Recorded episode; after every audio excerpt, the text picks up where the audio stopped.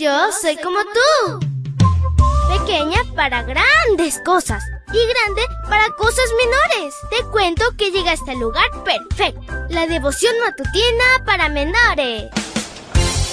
Una reflexión que se ajusta a tu edad, que te queda bien, ni muy grande ni muy chica. Adelante y bienvenido a nuestro mundo. Hola, hola, amiguito y amiguita, que en este lindo viernes Jesús te bendiga, te cuide y te proteja y que seas muy feliz. Te saluda tu amiga Linda. Y el versículo para hoy se encuentra en Éxodo 40:10.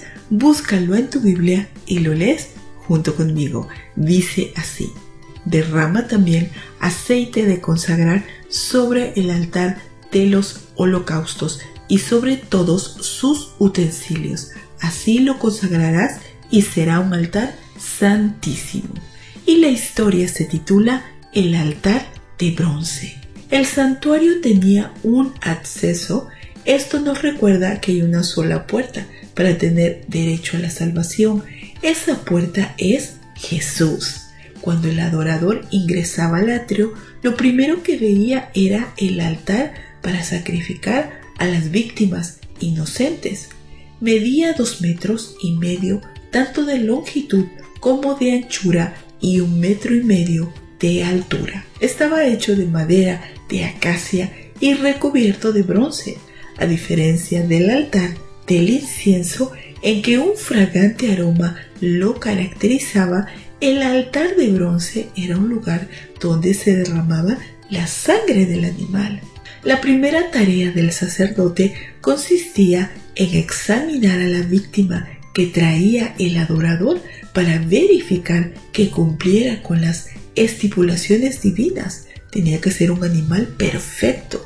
Entonces la persona colocaba su mano sobre la cabeza del animal y así transfería la culpa.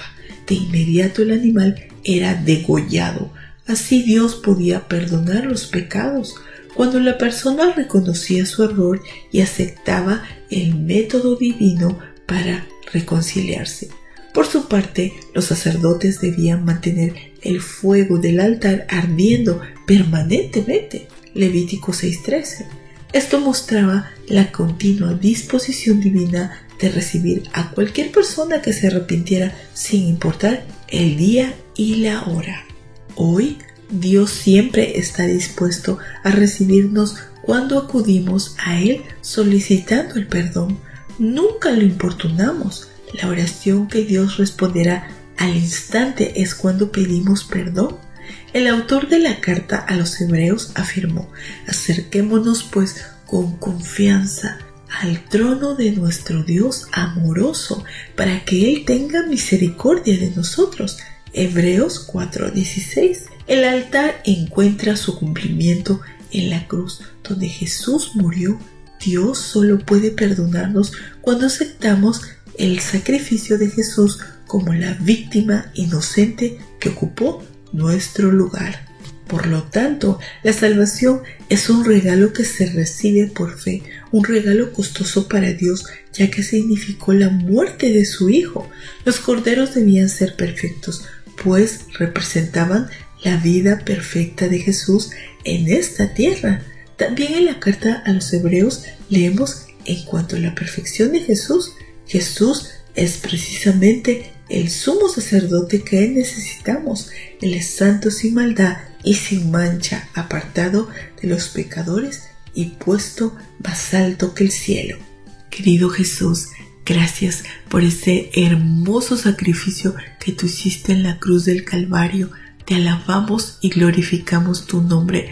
Perdónanos, Señor, si en algo te hemos ofendido y ayúdanos, Señor, a acercarnos cada día más y más a ti. Te lo pedimos en tu nombre. Amén y amén. Abrazo tototes de oso y nos vemos mañana para escuchar otra linda historia.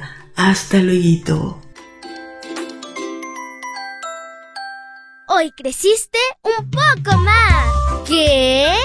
Porque crecer en Cristo es mejor. La matutina de menores llegó por el tiempo y dedicación de Canaan Seventh Day. Adventist Shores and Dear Ministry.